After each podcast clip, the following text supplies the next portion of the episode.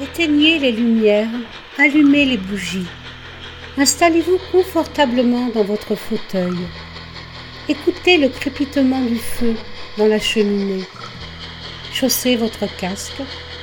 Ça y est, vous y êtes Nous y sommes. Bisous.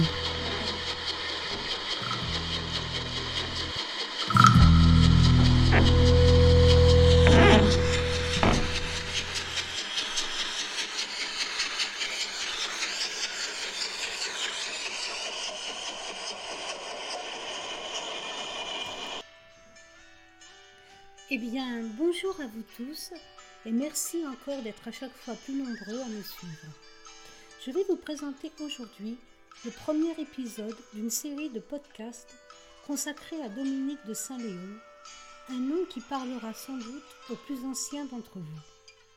Je vous propose de découvrir l'ouvrage Pauvre ruine, Histoire de Sévérac-le-Château, son origine, sa grandeur, sa décadence, écrit par Dominique de Saint-Léon et dont la première édition date de 1911. Nombre d'auditeurs de Sévérac et alentours y retrouveront des personnages, lieux et anecdotes connus. En ce sens, cette lecture a vertu de machine à remonter le temps. Mais qui était Dominique de Saint-Léon? Il s'agit du pseudonyme adopté par maître Eugène de Chaliès, notaire à Sévérac.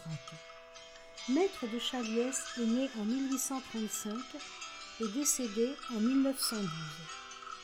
Il est également auteur de Voyages sentimental dans les gorges du Tarn et des idylles de Dominique, illustrés par Madame Christiane de Chaliès. Avant de laisser la parole au bon notaire, je tiens à apporter quelques précisions. Dans un premier temps, je sollicite votre grande indulgence en ce qui concerne ma prononciation des termes en patois. Vous avez le droit de rire. Au regard de ma totale incompétence, je n'ai pas intégré dans cette lecture les passages totalement rédigés en patois, chansons, fabliaux, citations. Je voudrais également attirer l'attention de l'auditeur sur le texte du bon notaire nombre de passages seraient aujourd'hui considérés comme non politiquement corrects. Parfois, découvrant ces passages en même temps que vous, je ne peux m'empêcher d'intervenir et d'en sourire en votre compagnie. Mais je ne fais pas partie de ceux qui déboulonnent les statuts. Relativement au style de l'auteur, vous pourrez sans doute noter comme moi qu'il est fleuri, pour employer un euphémisme. Cette abondance d'adjectifs en constitue sans doute le charme. Je vous laisse donc aux joviales élucubrations de notre sympathique Don Quichotte avéronnais qui chassait la machine à vapeur. Place à Dominique de Saint-Léon.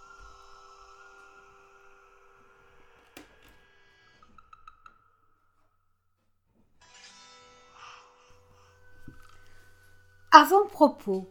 Ce livre est destiné aux touristes, friands du beau, du grandiose, du rutilant, du merveilleux. En guise de préface, je ne crois pas mieux faire que de reproduire, en partie, l'article que je fis paraître le 28 octobre 1910 dans le journal L'Aveyron républicain sous la rubrique Attractions et richesses du Sévéraguet. En voici quelques tronçons qui, je l'espère, malgré leur laconisme, auront l'heure d'intéresser le lecteur, de lui donner une idée favorable de notre région et de l'engager à venir y piquer sa tente quand le baromètre montera de la cave au grenier. Tous les ans, lorsque le soleil a secoué les paillassons glacés de l'hiver, une nuée d'étrangers s'abat sur le canton de Sévérac. Il n'arrive plus comme jadis en carabasse, en coucou, en tape-cul. Maintenant, c'est en auto. Bientôt, ce sera sur des ailes. Les uns viennent pour humer l'air frais de nos montagnes, boire les eaux ferrugineuses du moulin de Juéry, se frotter des sulfureuses de Favars, souveraines contre la Prussette, pêcher les crevisses, traquer la caille, fureter le lapin, cueillir champignons et escargots, s'adoucir la gargamelle du miel exquis de Saint-Chély. D'autres pour admirer ces vallons verdoyants, ces sites pittoresques, ces monuments historiques, vieux châteaux, camps romains et sarrasins, dolmens, grottes, abinches, galeries souterraines, volcans éteints, lever et coucher faramineux du soleil et de la lune, etc. En présence de ce bazar d'antiquailles et de curiosités, ils tombent tous en arrêt, tels les chiens de chasse devant une compagnie de perdreaux.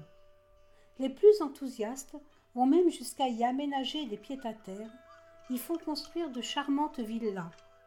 Villa des roses, villa des lilas, villa des noyers, villa des rives, villa des soupirs. Mais, dans cette foultitude de fantaisistes qui ne cherchent qu'à satisfaire la concupiscence de leurs yeux, de leur bec ou de leurs poumons, il se rencontre des types plus sérieux, plus pratiques, lesquels n'entreprennent le voyage que pour flairer les trésors cachés qui sommeillent dans les entrailles des terres de nos parages. Mines de houille, de fer, de plomb, argentifères, gisements d'antimoine, fillons de cuivre d'or. Toutes ces richesses existent dans notre contrée. La houille gît au Méjanel, à la Malène, à la Roubert. Ce quartier est destiné à devenir sans tarder un petit de Casseville, ainsi que le répétait souvent le regretté M. Laure, l'ingénieur de Lissirou. Le fer au Bousquet, le plomb argentifère à Fabrègue, le cuivre à Laverne et à Angairesque, l'or au Lavadou, à Veille-Seraudier, au Pic d'Elpal Prévezin. La presse industrielle et financière toujours aux aguets ne tarda pas à signaler Urbi et Torbi, des avantages immenses qui mijotent dans la marmite sévéragaise. Sur ces annonces, le nombre des visiteurs s'entrupla, les fouilles s'accentuèrent, les mines du Méjanel devinrent la propriété d'un gros capitaliste parisien. À la veine, la dynamite, le ciseau et la pioche firent rage sur les cuivres. Le fameux Rochette, vint faire une tournée à la Malène et s'en retourna radieux. Ce livre, quoiqu'écrit en forme et avec la désinvolture d'un roman, a son côté sérieux. Il sera utile aux chercheurs de mines, gisements et filons, en leur indiquant les terrains propices à sonder, scruter, bouleverser. Aux antiquaires, pour les documenter sur les lieux où se trouvent les dolmens, les camps romains et sarrasins avec leurs tombes à fouiller. Aux curieux, pour leur signaler des grottes, des sites pittoresques, les monuments historiques et archéologiques à visiter. Aux chroniqueurs, lesquels peut-être pourront y découvrir quelques renseignements échappés à leurs plumes. Ah que les fébriles vont être dans la joie d'y trouver quelques chansons patoises inédites de nos pères, eux qui, comme dit Anatole France dans la vie littéraire, vont par les campagnes recueillant sur les lèvres des bergers et des vieilles filandières les secrets de la muse rustique, ont transcrit et noté plus d'un petit poème exquis, plus d'une suave mélodie qui s'allait perdre sans écho dans les bois et les champs, car la chanson populaire est près de s'éteindre, c'est grand dommage. Et pourtant, ces présages d'une fin prochaine apportent un attrait puissant. Il n'y a de chair, que ce qu'on craint de perdre. Il n'y a de poétique, hélas, que ce qui n'est plus. Les amateurs qui raffolent du surnaturel, du mystérieux, du diabolique, du merveilleux, pourront s'en payer une tranche à la lecture des légendes moyenâgeuses contenues dans divers chapitres. Il en sera de même des campagnards pour les contes vieillots qui y fourmillent. La politique, avec ses manœuvres sourdes, ces frasques écœurantes et nauséabondes en est rigoureusement exclue. Cette œuvre, d'une moralité parfaite, est présentée au public dans sa candeur naïve et nous osons espérer qu'il lui sera fait bon accueil. Dominique.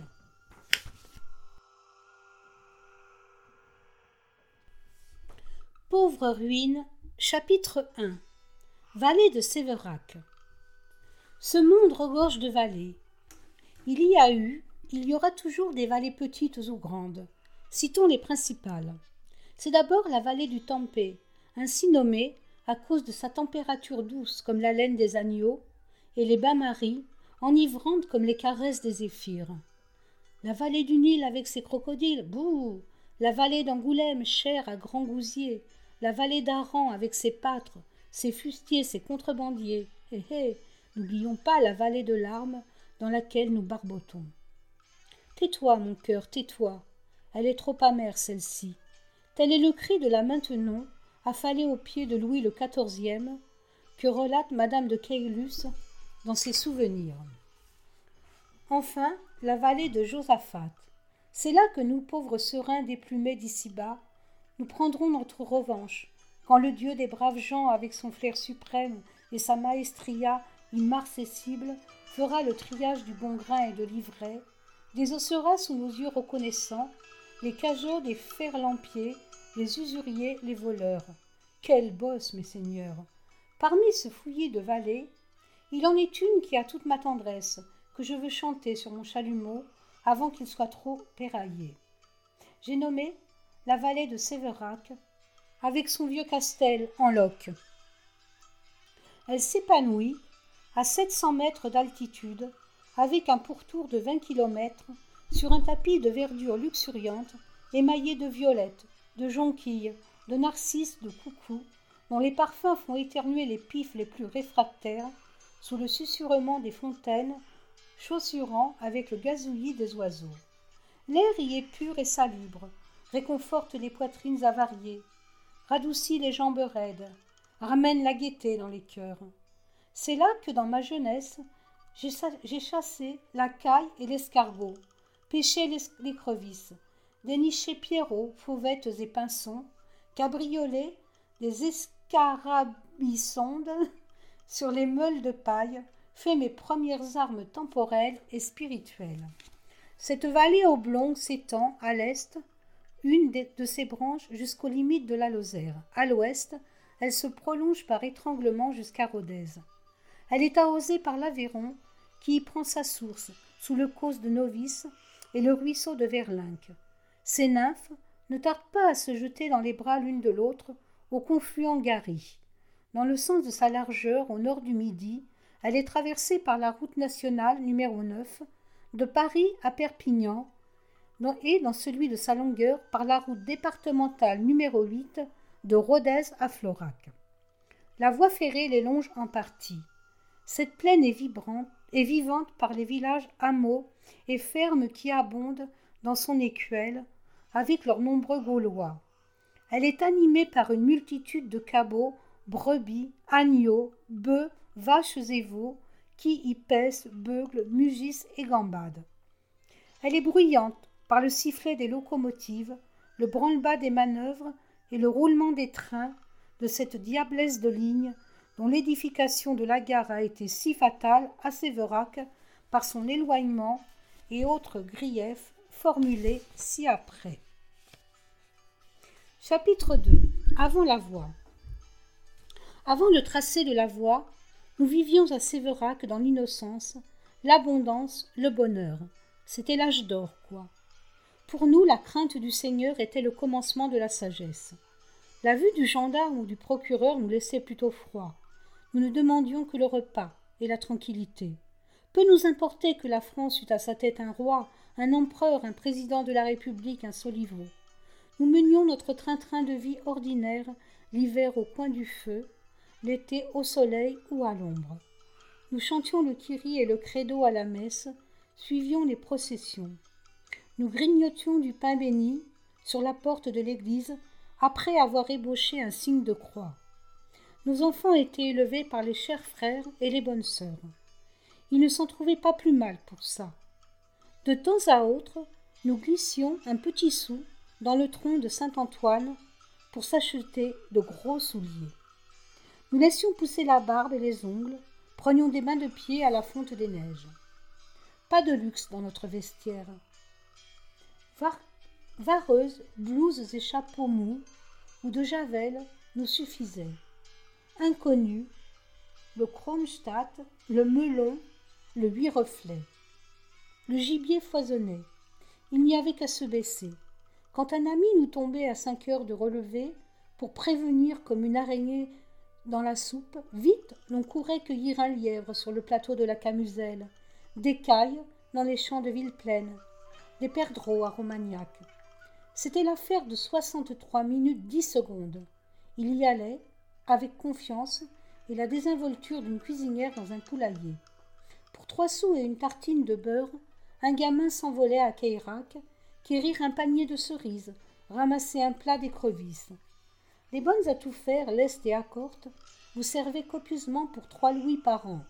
Pour cinq, vous embauchiez des cordons bleus, dont les fricots à vous lécher les doigts embaumaient le quartier. Ces gages n'étaient guère plus élevés pour les larbins, les bergers, les pillards, les domestiques des fermes. Viande, gibier, légumes, fruits et autres victuailles étaient à la portée de toutes les bourses. Avec vingt pièces de quarante sous, nos tailleurs nous harnachaient d'un complet des meilleurs draps de Saint-Geniès ou de Marvejols, à rendre jaloux les sous-préfets de Florac et de Saint-Afrique. Aujourd'hui, ces denrées d'un usage quotidien, ce consortium indispensable à la vie a doublé, triplé, quadruplé ses prix. La vapeur emporte tout vers le midi et les grandes villes. Les cocotiers, les barabans, les ramasseurs raflent tout dans nos campagnes. Il n'y a et les bouchers qui roulent carrioles et berlingots. De l'âge d'or, nous sommes tombés dans l'âge de fer, plein d'astuces, de rapines, de fourberies. N'était le pain, le vin et les porcs, dont les prix sont encore abordables, il faudrait se serrer le ventre à Séverac, à moins d'avoir les revenus de Midas, du marquis de Carabas ou de Réveillroll. Mais toujours les andouilles, boudins, saucisses, menus d'ail, fricandeaux, ça devient fastidieux, et dans nos intestins les plus grêles, la trichinose et le ver solitaire nous guettent et nous menacent. Jadis, le faubourg du Peyrou, que traversent les deux routes, était-elle un caravansérail encombré par le roulage. Plus de cinquante charrettes, voitures, camions, avec leurs nombreux personnels bipèdes et quadrupèdes, couchaient tous les soirs à Séverac. C'était un brouhaha indescriptible, un tapage infernal à l'arrivée et au départ. On entendait des jurons familiers et les cris de ces petits chevaliers de la marègue. Hardi petit, hio, rum Les hôtels Pitagnes, Coste, Évesque, Évesque étaient bondés. Et puis, c'était le bruit des grelots de la malle-poste. Les marchands de toutes sortes, les boulangers, les merciers, les roueniers, les épiciers, les bijoutiers, les limonadiers y trouvaient leur compte. Les écus sonnants et trébuchants roulaient sur les tables avec ce tintement métallique et cristallin que les sourds eux-mêmes entendent si bien. Dans les auberges de la ville, principalement chez Volpelier, Tabassut et Secondy, les plébéiens organisaient des branles, des boulangères. On y dansait des auvergnates et des bourrées au son de la flûte, de la flûte sur un air suivant que je ne vous citerai pas car il est en patois, ou bien un autre air également que je ne vous citerai pas. Ces sauteries intimes en petit comité étaient alimentées par une envolée de jeunes filles des quartiers de Bourgnol, du Figueiret, du Mur, du Belvézet. Ces concubines fraîches, vives et folles, après avoir piqué des gants toute la journée, friandes de ces délassements, arrivaient, en toilette sommaire, cheveux au vent, bonnet fripon, figure idem. Ces soirées se terminaient souvent par les jeux de main chaude ou de Colin Maillard. Et c'était des rires, des rires, des rires. Dans la société des praticiens, c'était des ripailles à jet continu. Chez le maire, le ritou, les tabellions, le bailli, le coup au sou, les rats de cave, les morticoles et les apothicaires. L'harmonie régnait partout. Hélas, toutes ces voluptés se sont écoulées depuis l'ouverture de cette coquine de ligne, laquelle nous enlève nos boustifailles et l'éclosion d'une politique de suspicion, laquelle nous entoure de délateurs et de francs-maçons. De là le désordre et la désunion parmi les concitoyens les plus calmes et les plus inoffensifs. Dans cette débâcle, le commerce n'est point épargné. Que le berger du Cantabelle convole à de justes noces avec la vaisselière de Beautou, le train emporte les futurs à pour l'acquisition de la corbeille nuptiale, et nos bijoutiers drapiers rouanier et modiste tirent la langue. Ainsi de toutes choses. Ainsi s'achève ce premier podcast consacré à Dominique de Saint-Léon. J'espère que cette lecture vous a plu et que peut-être aura-t-elle fait remonter quelques souvenirs à la surface. Je vous remercie encore pour votre écoute et votre fidélité. N'hésitez pas à poster vos commentaires et ou photos sur ma page Facebook Contes et légendes non urbaines de Sévérac le Château. Si vous avez aimé, merci de partager. N'hésitez pas à faire écouter ce podcast à nos anciens qui n'ont pas accès aux nouvelles technologies. Partager, c'est faire plaisir.